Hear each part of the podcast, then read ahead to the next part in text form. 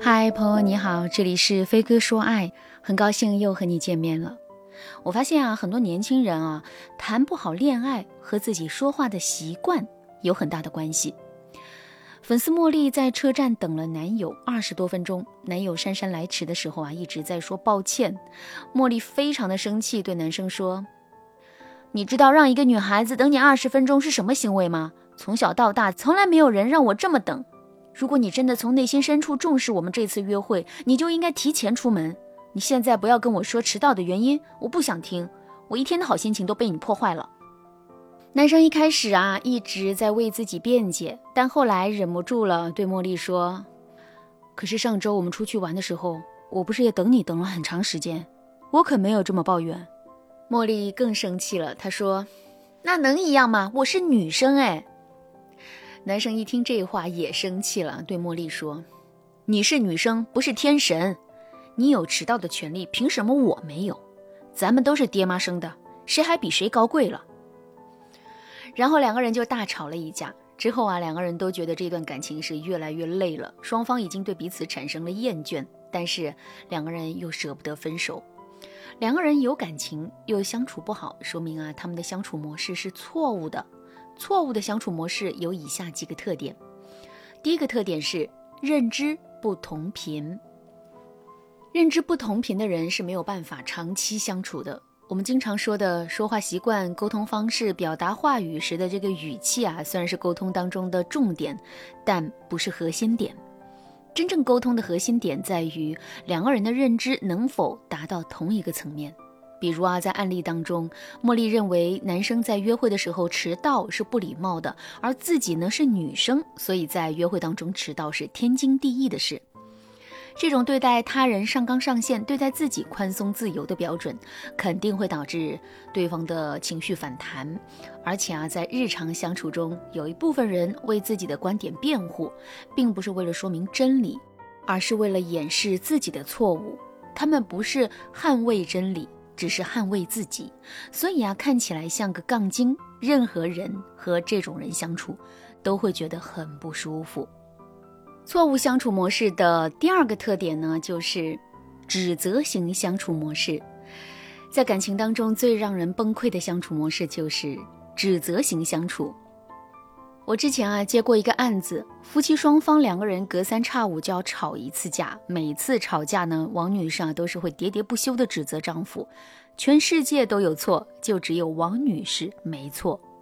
可如果老公某件事情做对了，王女士啊就从来不会对老公说：“你这件事情做得好，你这件事情做得对。”即使啊要夸赞丈夫，她也是用贬低的语气说：“没想到啊你还能干成这种事儿。”在平时呢，老公做了让王女士开心的事儿，王女士从来不会光明正大的说“我喜欢你这样做”，她只会用行动上的积极来表示自己的开心。比如啊，老公给王女士买了一条裙子，那王女士呢很高兴，但是她绝对不会对老公说一些温言软语的话，她只会默默的帮老公把鱼缸给洗了。似乎习惯了指责性沟通的人，他们很吝啬对别人表达任何正面的情感，所以啊，和他们在一起生活的人多半都会变得越来越沉默寡言，因为家人会有意无意的受到他爱的打压，他的家人会活得非常的压抑、自卑，甚至会丧失对亲密关系的信任感。但往往这一类习惯于指责性沟通的人啊，总觉得自己很无辜，他们的家庭关系一般都不和谐。错误相处模式的第三个特点，沟通不畅与性格不合。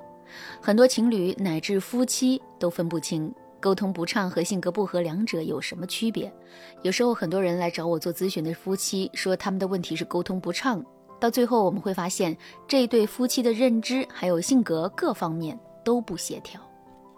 还有一些夫妻说他们性格不合，但是啊，经过我们专业的测试之后，我们发现夫妻两个人性格并没有那么不合适，只是他们的沟通和表达方式啊有很大的问题。但无论是性格不合还是沟通不畅，都会导致情侣之间的相处模式错误。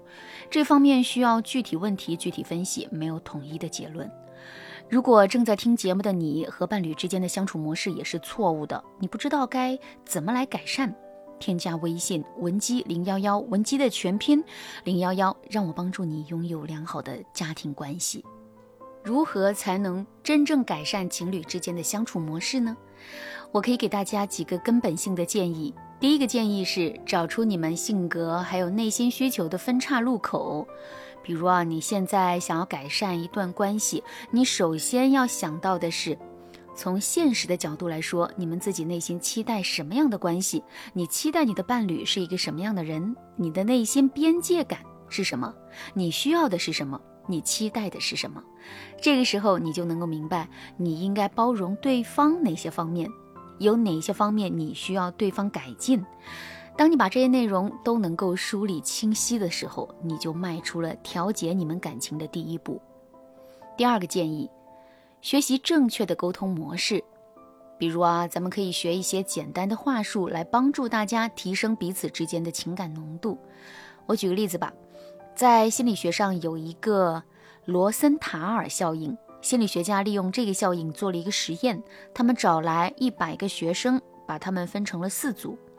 A 组的学生每次完成作业之后都会获得表扬，B 组的学生每次完成作业之后都会得到老师的挑刺儿，C 组的学生每次做完作业之后老师不看也不反馈，D 组的学生呢每次做完作业的时候啊都会被老师强制干扰，比如说啊老师会强势的要求他们每一个标点符号每一个数字的写法都被掌控。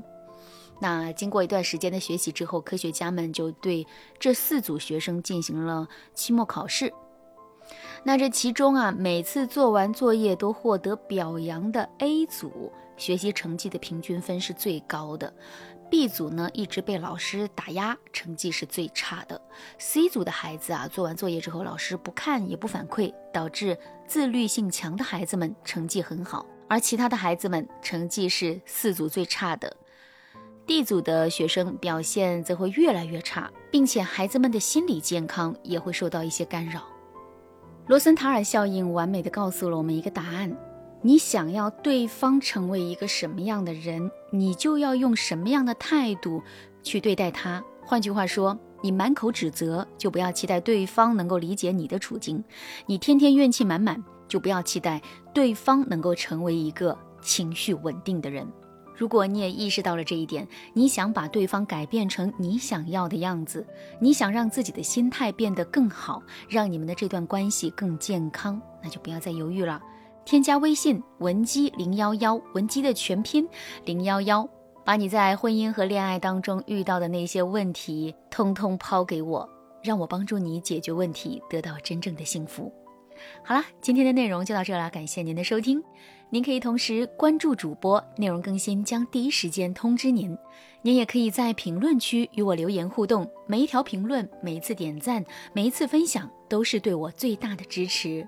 闻鸡说爱，迷茫情场，你得力的军师。